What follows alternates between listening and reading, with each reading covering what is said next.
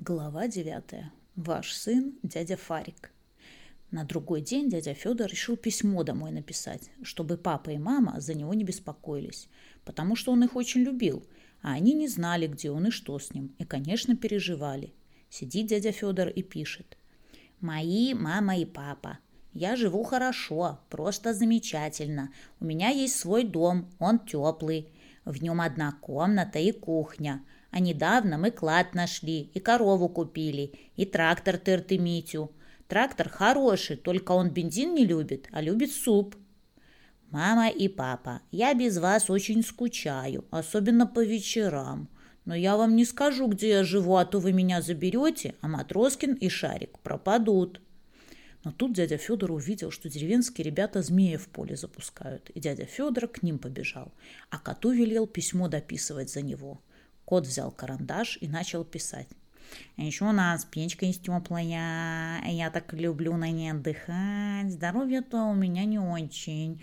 То лапы ломит, то хвост отваливается, потому что, дорогие мои папа и мама, жизнь у меня была сложная, полная лишений и выгоняний.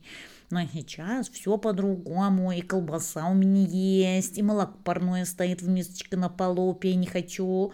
Мне мышей даже видеть не хочется, я их просто так ловлю для развлечения. И если на удочку или пылесосом из норок вытаскиваю и в поле уношу, а днем я люблю на крышу вскарабкаться, и там глаза вытращу, усы расправлю и загораю, как ненормальный. На солнышке облизываюсь и сохну. Тут кот услышал, что мыши в пот в поле заскреблись. Крикнул он Шарика – и в подпол побежал за пылесосом.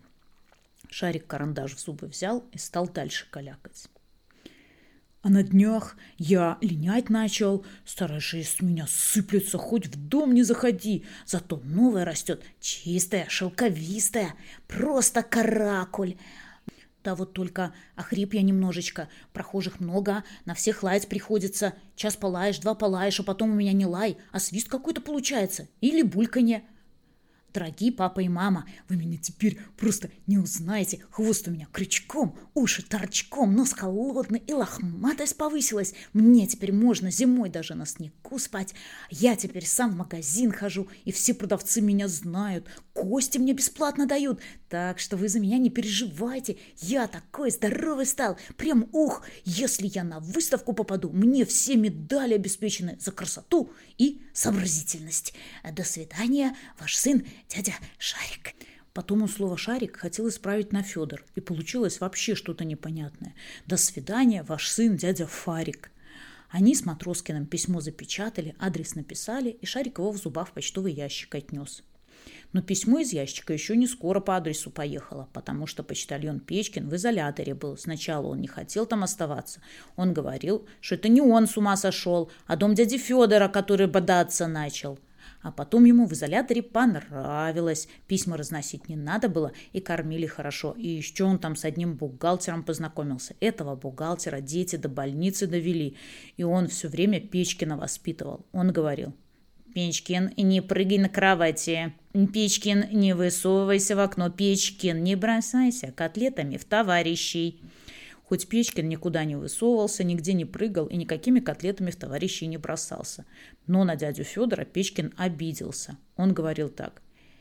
И некоторые люди собак и дома держат, и кошек, и, а у меня даже велосипед нету. Но это потом было.